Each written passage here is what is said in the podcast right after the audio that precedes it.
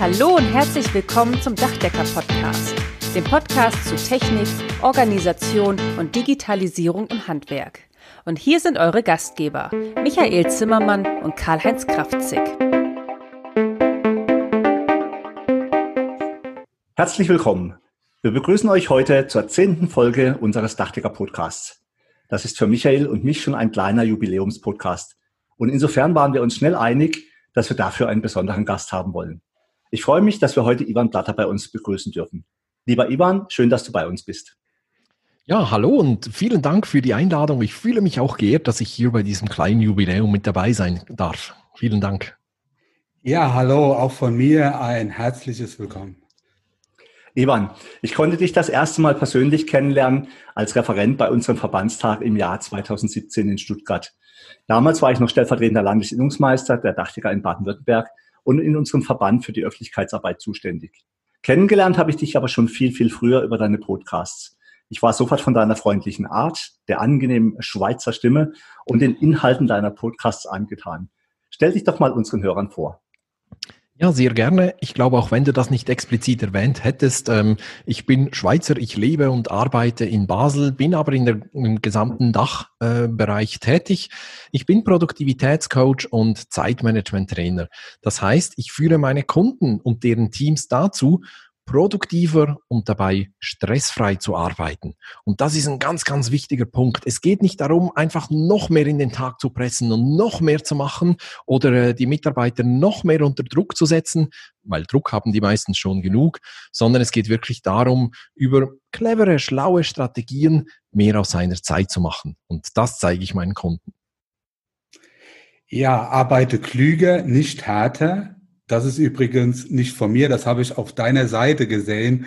Ähm, das gefällt mir sehr gut. Das passt auch so ein Stück zu dem Thema, nicht äh, also effizient zu arbeiten, also nicht nicht, sondern effizient zu arbeiten. Und äh, Karl-Heinz schwärmt ja schon sehr lange von dir als der beste Zeitmanagement-Trainer im deutschsprachigen Raum. Und du sagst ja, du bist Zeitmanagement-Trainer und Produktivcoach. Worin liegt dein Fokus? Was ist überhaupt ein Produktivcoach? Ja, zuerst mal vielen Dank für äh, diese Blumen. Ähm, ich habe ja begonnen als Zeitmanagement-Trainer und ähm, wusste aber von Anfang an, dass der Begriff Zeitmanagement ja eigentlich falsch ist, weil Zeit kann man nicht managen.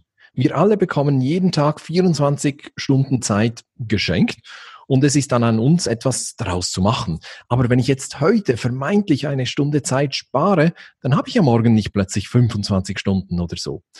Klammerbemerkung, das wird übrigens überhaupt nichts ändern, auch wenn wir 48 Stunden Zeit pro Tag hätten, wir wären in der genau gleichen Situation, wie wir jetzt wären, weil dann würden wir uns einfach noch mehr vornehmen und noch mehr spannende Dinge tun wollen und so weiter.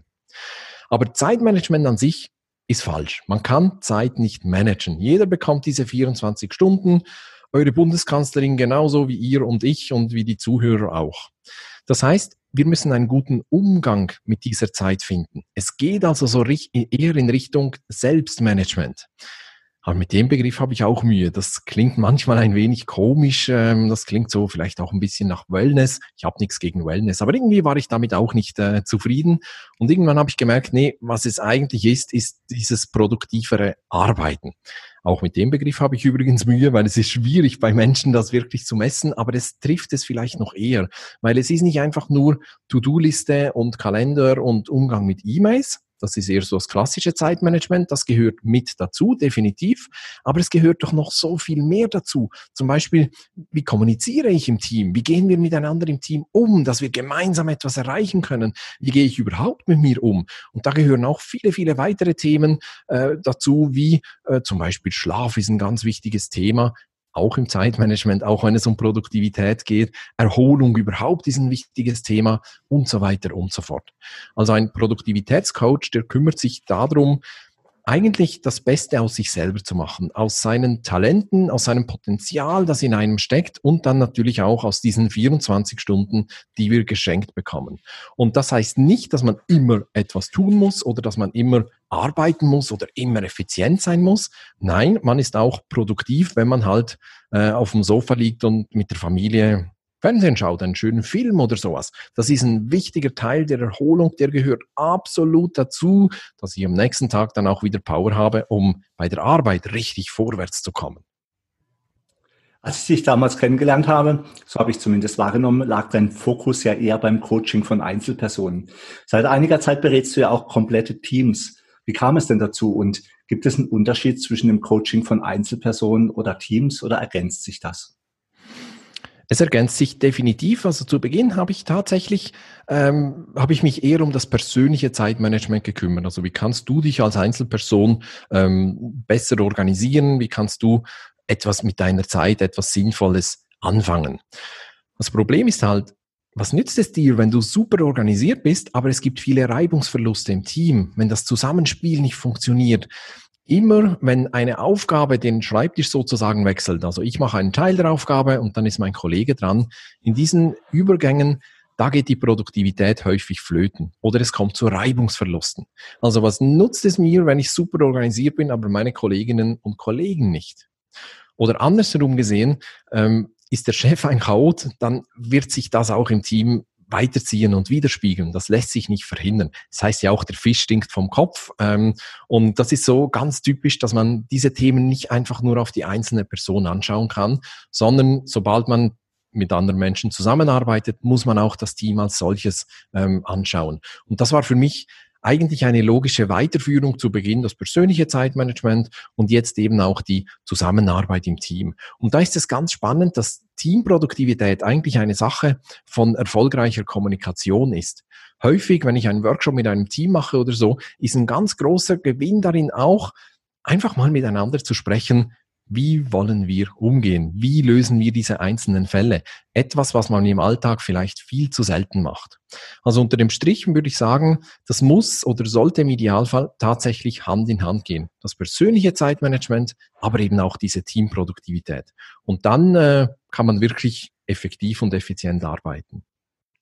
Und dann plane deine Pausen, hast du gesagt, um dauerhaft produktiv zu sein. Das gefällt mir übrigens sehr gut wenn da nicht das schlechte Gewissen wäre. Also ich habe mich auch im Vorfeld und auch schon vorher mit Karl-Heinz unterhalten, auch über das Thema Produktivität, Effizienz, also nicht nur die richtigen Dinge tun, sondern die Dinge richtig tun. Wir beide sind ja der Meinung, wir sind gar nicht so schlecht aufgestellt. Trotzdem haben wir auch beide immer das Gefühl, als würden wir unseren Aufgaben zumindest zum Teil hinterherlaufen, dass wir so Diener unserer To-Do-Liste sind und dass wir teilweise auch gar nicht am Ende des Tages das alles abgearbeitet bekommen, was man sich so ja vorher aufgeschrieben hat, optimalerweise. Das ist einfach so, dass zum einen liegt dann das daran, dass wir einfach uns vielleicht zu viel vornehmen, dass wir uns auch zu viel aufschreiben, dass wir uns zu wenig leer, also Spanne dabei lassen. Das ist ärgerlich, weil man nicht alles erledigt bekommt. Und das noch, was noch dazu kommt, zumindest bei mir ist da so, das schlechte Gewissen, das einem dann plagt und dass man wieder sagt, okay, hast du wieder nicht das geschafft, was du dir vorgenommen hast. Jetzt würde mich mal interessieren, als Produktivitätscoach, wie sieht dann deine To-Do-Liste aus? Wie viele Einträge hast du so am Tag? Was nimmst du dir vor? Wie viel Luft lässt du dir? Ja, oder hast du überhaupt eine To-Do-Liste? Mhm. Das ist eine gute Frage. Bevor ich das auflöse, will ich noch etwas sagen, wo das Zeitmanagement eigentlich hingehört. Ich halte es überhaupt nicht für schlimm, wenn, wenn man nicht perfekt organisiert ist. Weshalb? Äh, wir werden dafür bezahlt, die Aufgaben zu erledigen, um nicht dafür, die Aufgaben perfekt zu verwalten. Das heißt, wenn ich ein perfektes Zeitmanagement haben möchte, müsste ich dafür jeden Tag vielleicht, weiß nicht, fünf oder sechs Stunden investieren. Und das bringt doch nichts. Ich muss doch die Aufgaben erledigen und nicht sie auf eine wunderschöne To-Do-Liste schreiben und, und alles notieren und so weiter. Zeitmanagement ist wichtig, sehr wichtig sogar, aber es ist ein Hilfsmittel, dass ich meine Aufgaben erledigen kann und dass ich wirklich die Aufträge meiner Kunden äh, rechtzeitig erledige und so weiter und so fort. Und das Zeitmanagement ist nur ein Hilfsmittel, ein Tool, wenn man so will, wie ein Hammer oder eine Säge oder sonst irgendetwas. Es, und dieses Tool sollte nicht komplett im Zentrum stehen. Das mal so äh, vorneweg. Und dann haben wir das, was du ansprichst, dieses äh, schlechte Gewissen. Es stimmt, sehr lange To-Do-Listen führen häufig auch zu, zu Demotivation. Man sieht eigentlich, was man noch nicht geschafft hat. Man sieht eigentlich viel zu selten, was man schon geschafft hat. Auf der To-Do-Liste ist ja nur das, was ich noch nicht geschafft habe. Ähm, ich weiß nicht, ob der richtige Weg ist, die To-Do-Liste deshalb abzuschaffen. Ich glaube, eine To-Do-Liste ist sinnvoll. Aber du hast mich auch gefragt, wie viele Einträge meine To-Do-Liste hat und wie alt die Aufgaben da so sind und wie ich damit umgehe. Ähm, ich habe das mal nachgeschaut. Es sind erstaunlich wenig. Es sind im Moment genau 26 Aufgaben auf meiner To-Do-Liste. Das ist wirklich nicht so viel. Ich kann auch nachher sagen, weshalb. Man muss auch sagen, von der Flughöhe her, wenn ich 26, äh, weiß nicht, drei Wochen Projekte habe, ist es sehr viel. Wenn ich 26 Aufgaben, sehr kleinteilige habe, wie Mail an äh, Michael und Karl-Heinz schreiben oder sowas, dann ist es sehr wenig. Also man muss auch die Flughöhe ein bisschen auch mit beachten. Auf alle Fälle habe ich auf meiner To-Do-Liste ähm, zwei, drei Kategorien. Eine Kategorie ist, ich habe viele Routinen. Wenn wir heute dieses Gespräch aufnehmen, ist Freitag und am Freitag habe ich immer eine Aufgabe auf meiner Aufgabenliste, die heißt Weekly Review. Also ich schaue auf die vergangene Woche zurück. Ähm, ich überlege mir zusammen mit meiner Mitarbeiterin, mit der ich auch verheiratet bin, also meiner Frau, ähm, wir überlegen uns, was lief gut diese Woche, was können wir nächste Woche besser machen und wir schauen uns ein paar Zahlen an, um, um unser Geschäft halt besser steuern zu können. Und das ist eine Aufgabe, eine routinierte oder eine Routine, die eine Aufgabe, die jeden Freitag auf meiner To-Do-Liste steht. Und da habe ich so einen ziemlich großen Teil davon. Dann gibt es ein paar, die sind terminiert. Das sind eher kleinere Aufgaben. Äh, zum Beispiel, ich muss einem Kunden einen Termin bestätigen. Das sind eher kleine Aufgaben. Und dann habe ich noch eine Handvoll sogenannte Might-Do-Aufgaben. Was steht da dahinter? Wir haben ja die To-Do-Liste und da steht drauf, was wir tun müssen. Und das ist ja schon ein Müssen. Und das ist ja schon dieser Druck und ah, ich muss noch und schau hier, das muss ich noch und jenes muss ich noch. Und das finde ich sehr demotivierend. Deshalb habe ich meine To-Do-Liste umbenannt. Die heißt jetzt Might Do, also könnte ich tun Liste. Nicht äh, etwas, was ich tun muss, sondern etwas, was ich tun könnte. Und das hat bei mir wirklich einen, einen Umschwung eigentlich auch ausgelöst. Ich gehe jetzt so vor, Aufgaben, die mir wirklich wichtig sind, die schreibe ich direkt in den Kalender. Da steht dann halt drin, ich weiß auch nicht, Vorbereitung, äh, Interview, Podcast. Und das äh, stand jetzt zum Beispiel heute in meinem Kalender drin. Da habe ich mir Zeit reserviert dafür. Das hat die Verbindlichkeit erhöht. Ich habe die Aufgabe auch ganz konkret eingeplant und wenn mir etwas dazwischen kommt, dann konnte ich die Aufgabe umplanen. Das ist also kein, das ist heute keine Aufgabe, das ist eher ein Termin. Ein Termin mit mir selber. Ja, genau. genau. Okay. Ein Termin mit mir selber. Den nehme ich aber genauso ernst wie echte Termine. Auch wenn er mhm. nur in Anführungszeichen mit mir selber ist. Und so, also man kann auch davon ausgehen, dass, dass man ein Zeitbudget hat. Genauso wie man halt ein Finanzbudget hat und, und so und so viel Geld will ich in meine Weiterbildung investieren, so und so viel in IT-Hardware äh, oder sowas. Genauso haben wir doch auch ein Zeitbudget. Wir haben jeden Tag 24 Stunden Zeit. Davon äh, investiere ich, weiß nicht, acht, neun, zehn Stunden in meine Arbeit. Und wie teile ich jetzt diese acht Stunden auf? Also für welche, welche Aufgabe bekommt welches Zeitbudget? Und so gehe ich vor. Also bei mir stehen die wichtigen Aufgaben im Kalender drin. Okay. Und daneben habe ich natürlich noch die eine oder andere Checkliste. Also wenn ich zum Beispiel selber eine Podcast-Folge aufnehme, gibt es vielleicht fünf oder zehn Schritte, ähm, die ich tun muss oder äh, gewisse Aufgaben, die dann meine Frau tun muss. Da orientiere ich mich dran. Ich glaube, eine To-Do-Liste ist gut für die Übersicht. Sie ist gut, wenn man etwas nicht vergessen sollte oder nicht vergessen will. Also sie ist eine Erinnerungsstütze. Es braucht aber daneben unbedingt eine Planung. Und das ist da, wo viele dran scheitern. Wir haben ellenlange Aufgabenlisten, aber wir haben uns nie überlegt, wann genau, wann konkret wollen wir das machen? Oder wir schreiben irgendein Fantasiedatum hinter die Aufgabe. Und dann plötzlich haben wir an einem Tag sieben Termine und 30 fällige Aufgaben oder so. Und das ist doch das große Problem. Und das versuche ich aufzufangen, indem ich von vornherein die Aufgaben in den Kalender schreibe. Okay, dann lass uns doch mal mein und das schlechte Gewissen unserer Zuhörer vielleicht etwas beruhigen. Also ich habe jetzt hier mitgenommen, wir sollen erledigen und nicht Aufgaben verwalten. Das ist die Botschaft an dieser Stelle. Plane deine Pausen, um dauerhaft effizient zu bleiben und hab Mut zur Lücke. Ja, also das ist doch, und schaff dir Routinen an. Ja, definitiv. Und Und, und Checklisten. Ja. Und vielleicht sollte man auch mal über die Nicht-To-Do-Liste nachdenken. Genau. Und, und nicht auch muss ich erledigen, sondern könnte ich erledigen, um da das Mindset auch in die richtige Richtung zu lenken.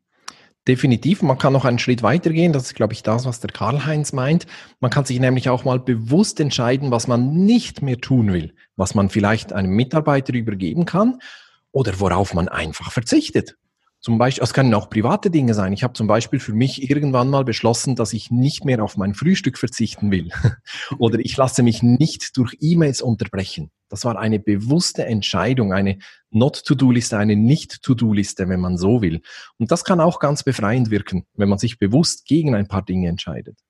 Okay. Also ich glaube, zu dem Thema To-Do-Listen könnten wir wahrscheinlich noch einen eigenen Podcast machen.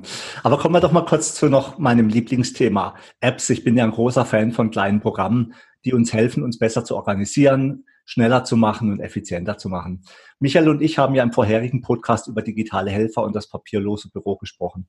Wenn ich darüber nachdenke, wie viele Apps ich in den letzten Jahren ausprobiert und Daten hin und her geschoben habe, wird mir ganz schwindlig über die Zeit, die ich dafür verdummt habe und für andere Dinge hätte nutzen können, möchte ich gar nicht erst nachdenken. Deine Meinung dazu, Ivan? Das ist der Grund, weshalb ich Produktivitätscoach bin, weil jetzt kann ich ohne schlechtes Gewissen alle Apps ausprobieren. Ich muss ja Bescheid wissen für meine Kunden. Das ist meine offizielle Ausrede. Nein, was, äh, ich weiß, was du meinst. Ähm, da, kann, da schließt sich ein wenig wieder der Kreis. Wir werden dafür bezahlt, die Aufgaben zu erledigen und nicht sie perfekt zu organisieren. Ein gutes Zeitmanagement findet primär im Kopf statt. Wenn es da nicht stimmt, dann rettet dich keine App und kein Tool dieser Welt. Also es ist wirklich eine Kopfsache. Ähm, man muss sich auch für gewisse Dinge entscheiden, gegen andere auch bewusst entscheiden äh, und so weiter. Also wenn man dieses Bewusstsein nicht hat, was ich in meiner Zeit eigentlich anfange, dann rettet dich auch keine App. Und das ist ja eigentlich immer so. Diese Apps und Tools und all das, das sind Hilfsmittel, das sind Werkzeuge und mir nicht. Und das Werkzeug an sich ist ja neutral. Ich kann mit einem Hammer einen Nagel in die Wand einschlagen und ein Bild anhängen. Ich kann mit demselben Hammer auch eine Scheibe einschlagen. Da kann der Hammer nichts dafür, sondern mein Umgang mit diesem Hammer entscheidet, ob es ob er zu etwas Konstruktivem, Positivem wird, eben Nagel in die Wand schlagen, oder zu etwas Destruktivem. Und genauso ist es mit den Apps. Wenn es im Kopf nicht stimmt, dann rettet dich keine App. Nichtsdestotrotz muss man schon sagen, ähm, die Apps, die wir nutzen sollten, müssen wir auch gern nutzen. Weil das Problem ist ja, niemand kümmert sich gerne um sein Zeitmanagement. Und wenn man dann noch ein Tool oder eine App hat, wo man erst recht keine Lust hat, dann ist das noch eine zusätzliche Hürde. Also es ist richtig, sich mit Apps zu beschäftigen, aber in Grenzen. Irgendwo muss man auch mal einen Strich ziehen. Zur Vorbereitung unseres Podcasts habe ich mir erst einmal dein Podcast angehört und dann auch auf deiner Homepage etwas geblättert und habe gesurft und dann sieht man direkt sehr, ja, sehr repräsentativ auf der Startseite drei Fragen. Und zwar die erste Frage, fühlst du dich dauernd unter Druck und gestresst? Die zweite Frage, bist du häufig am Abend frustriert und hast das Gefühl, nichts erreicht zu haben? Die dritte Frage, bist du der Flaschenhals oder gar der Bremsklotz in deinem Team? Ich hoffe, du stellst jetzt mir die Frage nicht, ich möchte die auch ungern an dieser Stelle beantworten, aber ich glaube, der eine oder andere, da schließe ich mich nicht aus, fühlt sich das schon so ein Stück weit ertappt. Was kannst du für diese Menschen tun als Coach und welche Vorgehensweise empfiehlst du auch jetzt für die Zusammenarbeit mit dir? Mhm. Ich glaube, wir alle haben mehr Freiraum, als wir uns zugestehen und als wir erkennen. Wir alle haben mehr Freiraum, als wir uns zugestehen. Das ist ganz, ganz wichtig. Wir fühlen uns häufig komplett fremdbestimmt. Und natürlich sind wir irgendwo in ein Gefüge eingebunden. Wir sind abhängig von anderen, von Kunden, von unseren Mitarbeitern, vielleicht von Geschäftspartnern oder im Falle von euch vom Wetter als Dachdecker. Es gibt ganz viele Dinge und Umstände, die Wirtschaftspolitik und so weiter und so fort. Es gibt viele Dinge, die uns beeinflussen. Trotzdem haben wir alle mehr Freiraum, als wir uns zugestehen. Es geht darum, den zu erkennen und den dann auch kreativ und gut zu nutzen. Es geht nicht darum, irgendwie in kompletter Freiheit tun und lassen zu können, was man will. Das wäre schön, wobei ich weiß gar nicht, ob das so schön wäre, aber das ist ja gar nicht der Punkt, sondern es geht wirklich darum, die Möglichkeiten zu erkennen und zu nutzen. Und dann ist ein gutes Zeitmanagement, eine hohe Produktivität etwas sehr, sehr Individuelles und Persönliches. Das ist der Grund, weshalb ich keine vorgefertigte Methode habe, sondern ich habe einen ganzen Koffer, einen Werkzeugkoffer voller Methoden, wo ich dann die passende herausziehe, um meinem Kunden ganz konkret zu helfen. Jetzt muss man aber auch noch wissen, wir haben ja kein Wissensproblem. Also viele Dinge, hm, die man bei mir lernen kann, die weiß man schon oder die kann man irgendwo zusammensuchen, zusammenlesen. Das ist ja gar nicht das Problem, sondern wir haben ein Umsetzungsproblem. Ich glaube, heute gilt nicht mehr Wissen ist Macht. Das war vor 200 Jahren sicher noch der Fall. Heute gilt eher umgesetztes Wissen ist Macht. Und da scheitern ganz viele Menschen. Deshalb gehe ich sehr gerne Schritt für Schritt vor mit meinen Kunden. Also ich schaue wirklich genau hin, was ist das für ein Mensch, was ist das für ein Unternehmen, was ist das für eine Branche und ich suche dann die passende Lösung und helfe dem Kunden, die zu implementieren. Und das heißt, wir beginnen zuerst immer mit einer sogenannten Zeitlupe. Die Zeitlupe, da nehmen wir die Zeit unter die Lupe. So kann man das eigentlich nennen. Im Untertitel heißt die Zeitlupe das Strategiegespräch für alle, die mehr erreichen wollen. Also ich liebe es, mit Kunden zusammenzuarbeiten, die wirklich wollen, die etwas verändern wollen. Und dann kann ich wirklich auch etwas bewirken. Und da ähm, versuche ich zuerst mal dem Kunden vorzuschlagen, welche Lösung für ihn passt. Ist es eher ein 1 zu 1 Coaching? Ist es ein Workshop mit dem ganzen Team? Oder was, was kann ich ihm da anbieten? Dann habe ich auch verschiedene Online-Produkte im Angebot, vom Selbstlernkurs zum Beispiel, wie macht man eine gute Ablage auf dem Computer ähm, oder auf der Festplatte, ähm, aber auch bis hin zu, zum umfassenden Kurs namens Focus Booster. Mit dem kann man die gesamte Arbeitsorganisation optimal einrichten. Das ist so die, die Bandbreite, die ich habe. Ja, prima, Ivan. Also das mit dem Fokus Booster klingt spannend. Mit diesem Selbstlernkurs möchtest du ja dem Nutzer wieder mehr Zeit für die wichtigen Dinge geben und das Gefühl, die Arbeit auch im Griff zu haben, vor allem auch am Ende des Tages mehr erreicht zu haben. Ich habe da schon mal kurz reingeschaut und gesehen, dass du diesen Kurs in zehn Module aufgegliedert hast. Erzähl uns doch bitte mal etwas mehr darüber. Mhm, sehr gerne. Im Zeitmanagement gibt es zwei Probleme, wenn man so will. Erstens, es gibt nicht die eine Lösung, die für alle passt, sonst wäre es ja einfach, sondern es gilt, gut ist, was für dich funktioniert. Und das ist für mich etwas ganz anderes als für dich, Karl-Heinz, oder für dich, Michael. Und das ist auch okay so. Es gibt nicht die eine Lösung, die für alle passt. Und dann das Zweite, ein gutes Zeitmanagement ist eine Sache erfolgreicher Gewohnheiten. Und die brauchen Zeit. Man muss die alten Gewohnheiten verlernen und die neuen Gewohnheiten erlernen. Und das braucht ein wenig Zeit. Und genau diese beiden Probleme gehe ich mit dem Focus Booster an. Ich führe dich in zehn Wochen zu deinem persönlichen individuellen Zeitmanagement. Also nicht, nicht live eins zu eins, sondern über Videos, Handbücher, Checklisten. Das heißt, man kann da wirklich lernen, wann man Lust hat und wann man Zeit hat. Auch in der Nacht, morgens früh, am Wochenende, egal wann. Wir gehen dann Schritt für Schritt vor und du hast auch genug Zeit, das Gelernte tatsächlich umzusetzen in diesen zehn Wochen. Es ist nicht einfach so, an einem Tag sage ich dir alles, was du wissen musst und danach schaffst du es nicht umzusetzen, sondern wir gehen da Schritt für Schritt über zehn Wochen vor. Dabei ähm, behandelt der Kurs natürlich alle wichtigen Themen, von der Aufgabenliste über die Planung, das Thema Fokussieren, Unterbrechungen, E-Mails natürlich und äh, vieles mehr. Das ist so dieser umfassende Selbstlernkurs. Wem das zu viel ist, dem kann ich auch mein Buch Arbeite klüger, nicht härter empfehlen. Diesen Spruch haben wir ganz zu Beginn auch schon mal gehört. Das ist so ein, mein Motto eigentlich, das mich äh, begleitet. Und da habe ich auch ein Buch dazu geschrieben. Das ist im Humboldt Verlag erschienen. Dort geht es auch um alle wichtigen Themen rund um Zeitmanagement. Natürlich kann ich da nicht einen Leser zu einer Lösung führen, aber man bekommt da schon sehr viele Inputs und Impulse mit auf den Weg.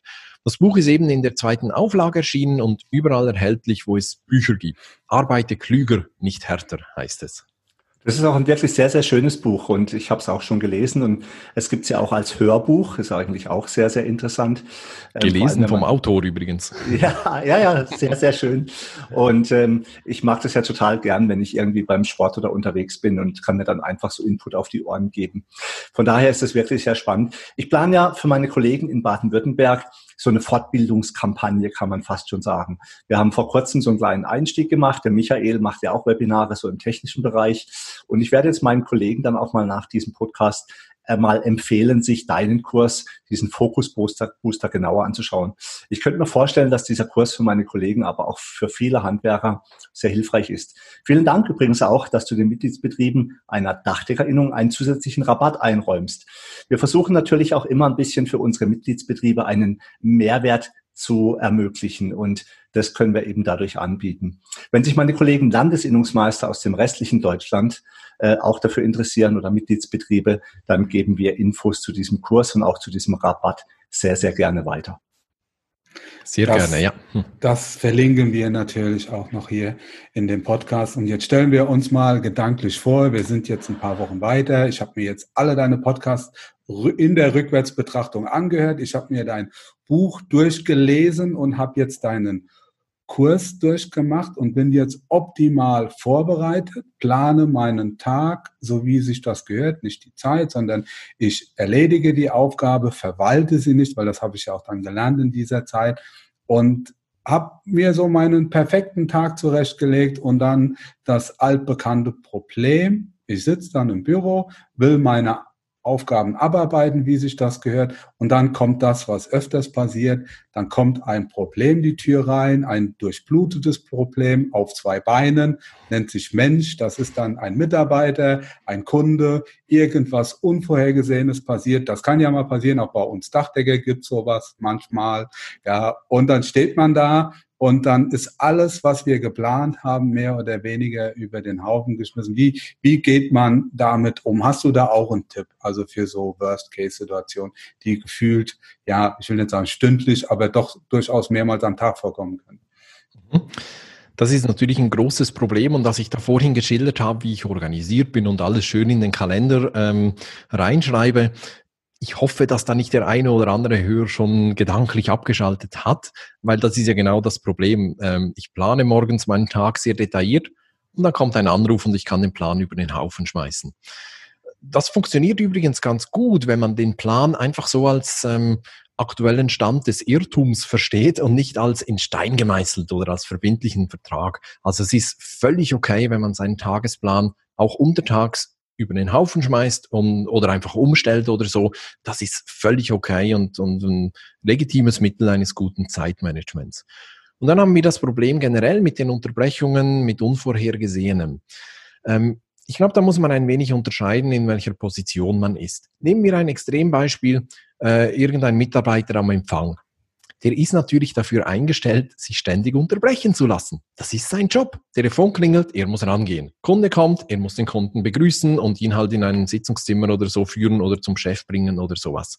Also so jemand muss deutlich mehr Unterbrechungen zulassen als sonst jemand, der ganz klassisch hinten im Büro sitzt und vielleicht sich vor allem um die Buchhaltung kümmert oder sowas. Da muss man auch ein bisschen vorsichtig sein, da gibt es auch nicht so ein Patentrezept. In jedem Fall bin ich der Meinung, dass es einen Unterschied zwischen Erreichbarkeit und Verfügbarkeit gibt oder geben muss. Erreichbar sein heißt nicht ständig verfügbar sein zu müssen. Und das gilt auch für den Unternehmer und für den Meister und für den Chef im Büro. Erreichbar sein heißt nicht ständig verfügbar sein zu müssen. Man darf sich ruhig auch mal rar machen. Man darf sich, muss sich sogar ruhig auch mal zurückziehen. Weil das Problem ist, wir alle haben Aufgaben, wo wir uns mal eine Stunde oder zwei Stunden einfach konzentrieren müssen. Sei es das komplexe Angebot oder sei es halt irgendeine eine schwierige statische Berechnung oder irgend so etwas. Da müssen wir uns einfach drauf konzentrieren und das zu Ende bringen. Und da muss man sich auch rar machen. Das heißt, ich würde jedem empfehlen, sich regelmäßig, am besten täglich Fokuszeiten einzuplanen, wo man sich nicht unterbrechen lässt. Und es muss jetzt niemand sagen, das geht bei mir nicht. Das glaube ich nicht. Habe ich noch nie erlebt. Außer jemand ist Notarzt oder Feuerwehrmann, dann ist es vielleicht schwierig. Aber sonst, wenn man so häufig im Büro ist, dann geht das sehr wohl. Man muss es einfach geschickt anstellen. Und zum Beispiel meine Kunden aus dem Handwerk, die haben ja häufig, ähm, ist ja der Ablauf so, man trifft sich zuerst mal äh, in der Bude, in der Werkstatt, bespricht den Tag und dann gehen die Leute halt auf die Baustelle. Und das ist so ein Zeitfenster, wo relativ wenig Unterbrechungen auftreten. Also zwischen die Kollegen verlassen äh, die, die Werkstatt bis, bis sie auf der Baustelle da sind. Und die kann man doch nutzen. In der Zeit kann ich doch wirklich das komplexe Angebot schreiben zum Beispiel. Da muss ich ja nicht irgendwie Kaffee trinken und Zeitung lesen oder E-Mails abarbeiten. Da kann ich doch was Wichtiges machen. Nachher, wenn es auf der Baustelle losgeht, dann ist mir auch klar, dann muss ich auch mehr Unterbrechungen zulassen, weil es gibt irgendwelche unvorhergesehenen Dinge oder was weiß ich. Aber das ist einfach so ein Beispiel, wie man sich überlegen kann, wann kann ich wirklich so Fokuszeit einrichten. Das geht eigentlich fast in jedem Fall.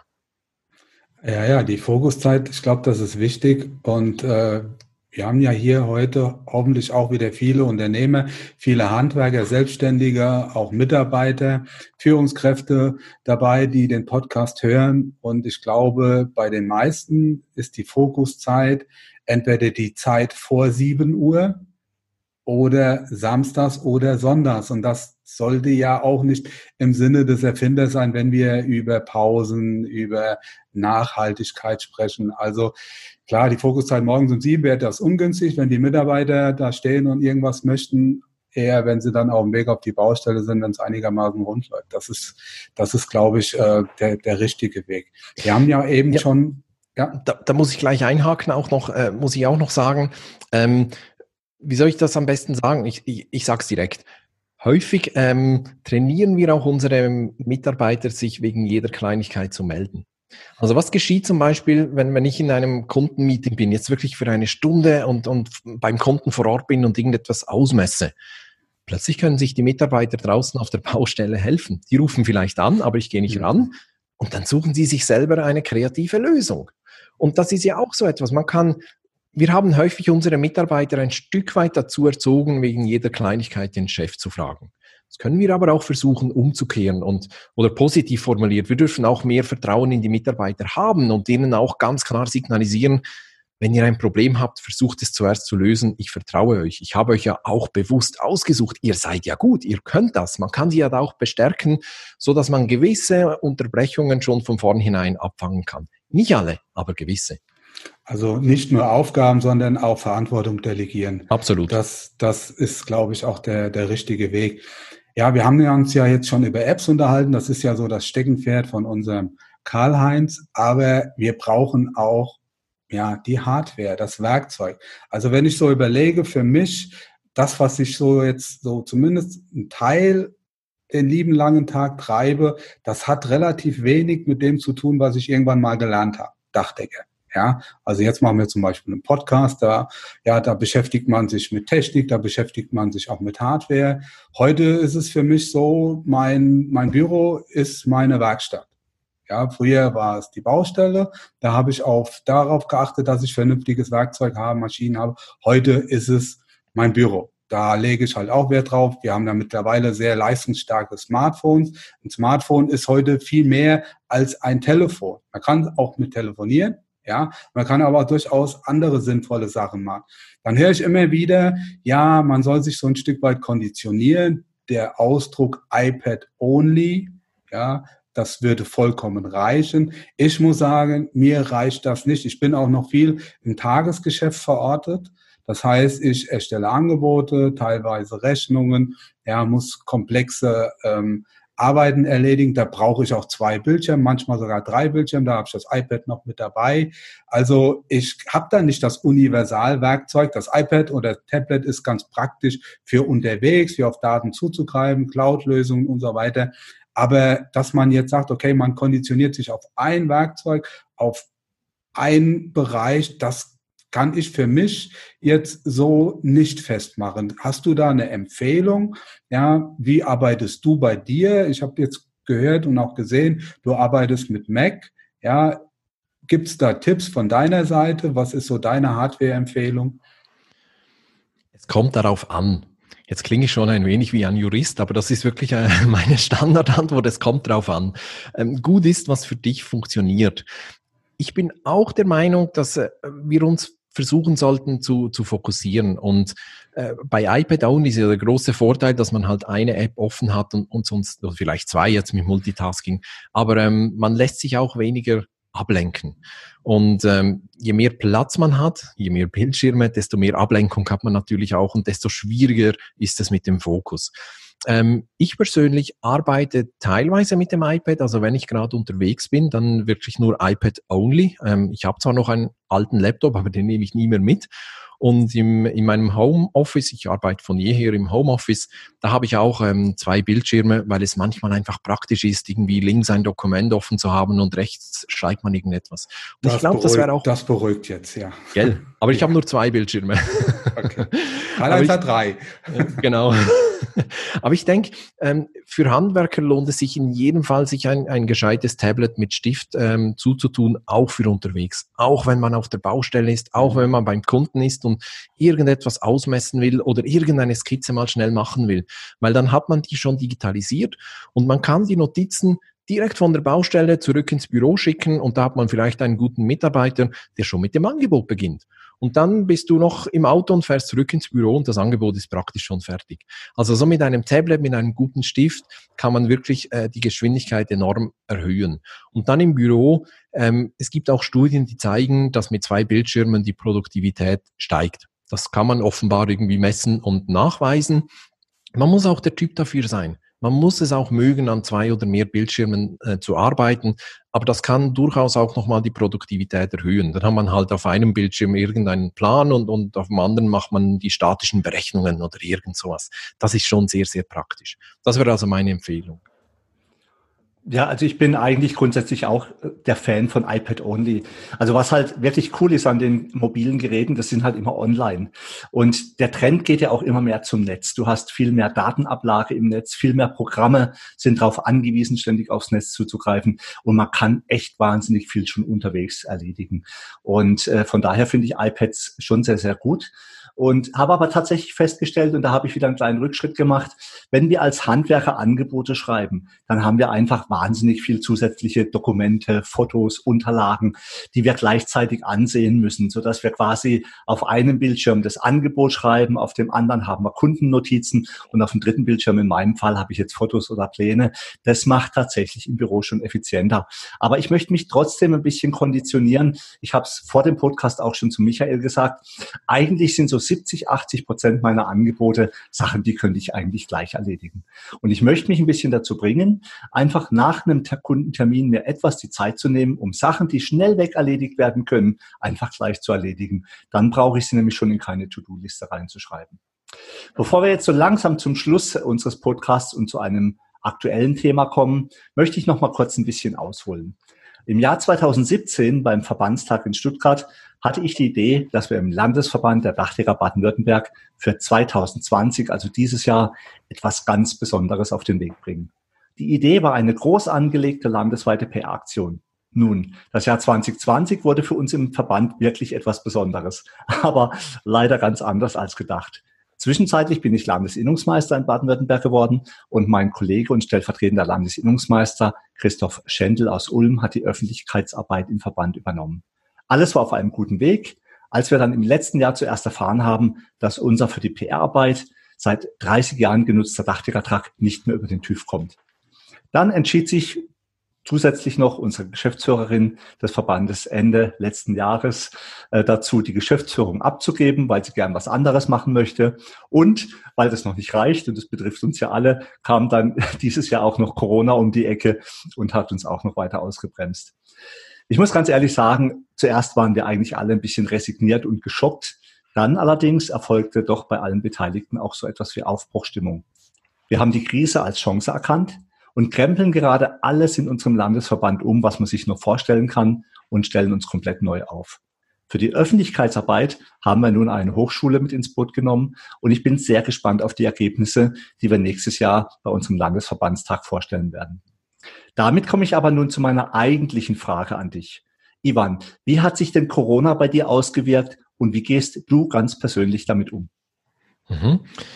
Also zuerst mal muss ich sagen, dass ich zum Glück nicht persönlich betroffen bin. Also auch niemand in meinem Umfeld ähm, ist daran erkrankt. Ähm, ich habe auch niemanden verloren. Das darf man nicht, nicht ganz vergessen bei dieser ganzen Diskussion. Das stecken ja auch ganz viele persönliche Schicksale ähm, dahinter.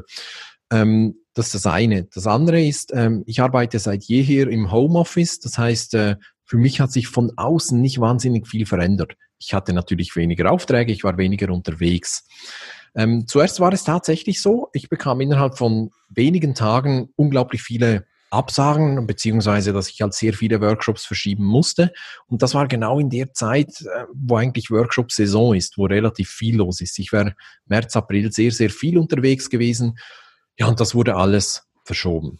Und zuerst habe ich halt reagiert wie jeder. Schock, Resignation, oh, wie geht's jetzt weiter? Und dann ist mir wieder eingefallen, dass ich ja Unternehmer bin. Und das heißt auch, Umfallen gehört dazu. Das muss man einfach auch wissen, wenn man ein eigenes Business hat, wenn man Unternehmer wird. Umfallen gehört dazu. Also habe ich mich dann auch ähm, entschieden, aufzustehen, Staub abzuwischen und, und weiterzugehen.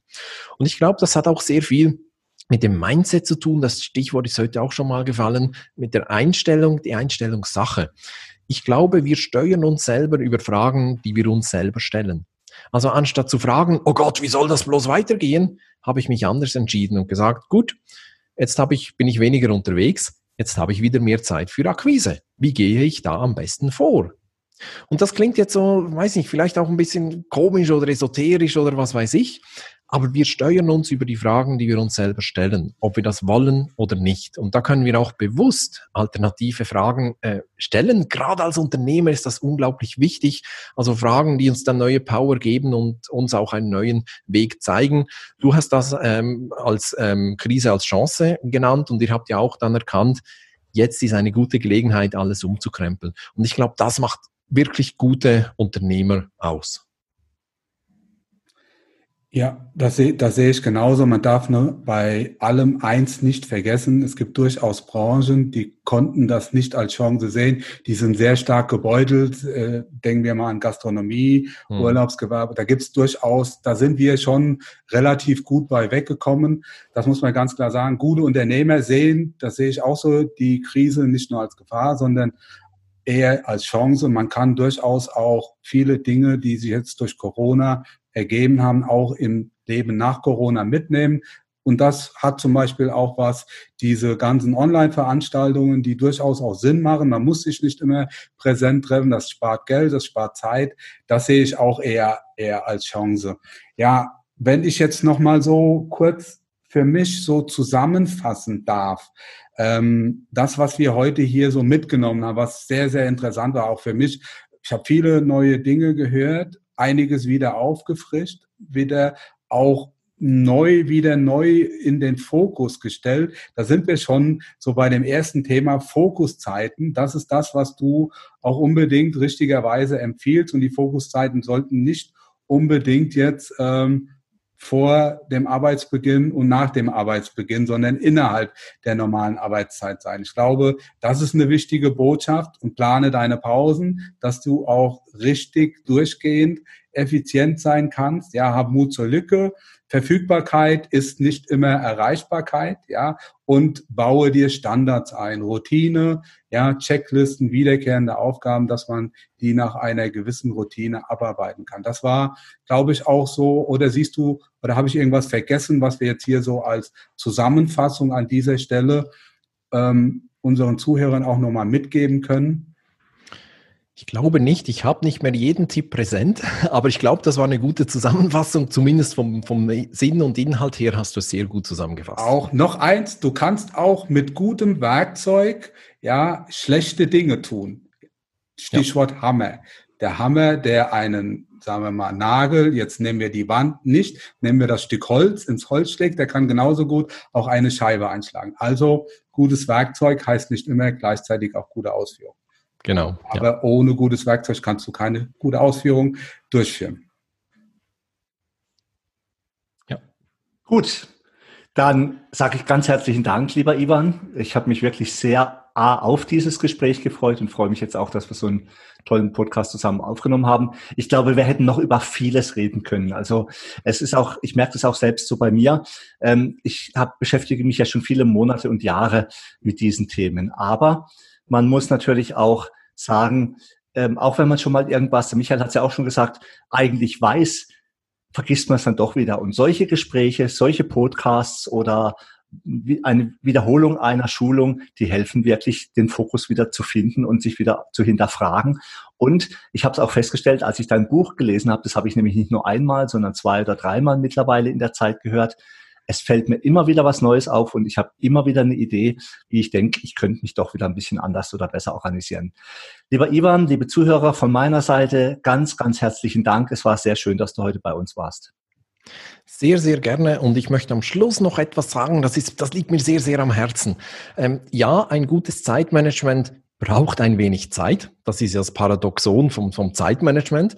Ähm, und man muss auch wirklich etwas investieren und immer dranbleiben. Das heißt aber auch, dass ich mich jeden Tag neu entscheiden kann, es jetzt besser zu machen. Und das ist ganz, ganz wichtig. Es ist ein bisschen Arbeit, aber die, ich habe die Fäden in der Hand. Und wenn der gestrige Tag halt überhaupt nicht gut gelaufen ist, völlig chaotisch war, ich habe überhaupt nichts davon erreicht, was ich eigentlich wollte, dann ist es halt so. Heute habe ich eine neue Chance und ich kann es besser machen. Und das ist für mich eine unglaublich ähm, positive Botschaft. Und deshalb habe ich auch so einen, einen Spruch oder ein Motto, äh, mit dem ich auch meine eigenen Podcasts immer abschließe. Und das möchte ich hier auch zum Besten geben, nämlich nutze deine Zeit, denn sie kommt nie wieder. Das, das ist richtig. Das kann man eigentlich nur noch ergänzen, indem man sagt, ja, verwalte nicht die Aufgaben, sondern erledige sie. Auch von meiner Seite, macht's gut. Vielen Dank, war ein toller Podcast und vor allen Dingen bleibt gesund. Damit sind wir nun am Ende vom heutigen Podcast. Wir wünschen euch viel Freude bei der Arbeit und dass auch in Zukunft alles optimal bedacht ist. Wenn euch der Podcast gefallen hat, freuen wir uns, wenn ihr ihn euren Freunden und Kollegen weiterempfehlt und auch in den sozialen Medien liked und teilt. Bis zum nächsten Mal, wir freuen uns auf euch. Euer Michael Zimmermann und Karl-Heinz Kraftzig.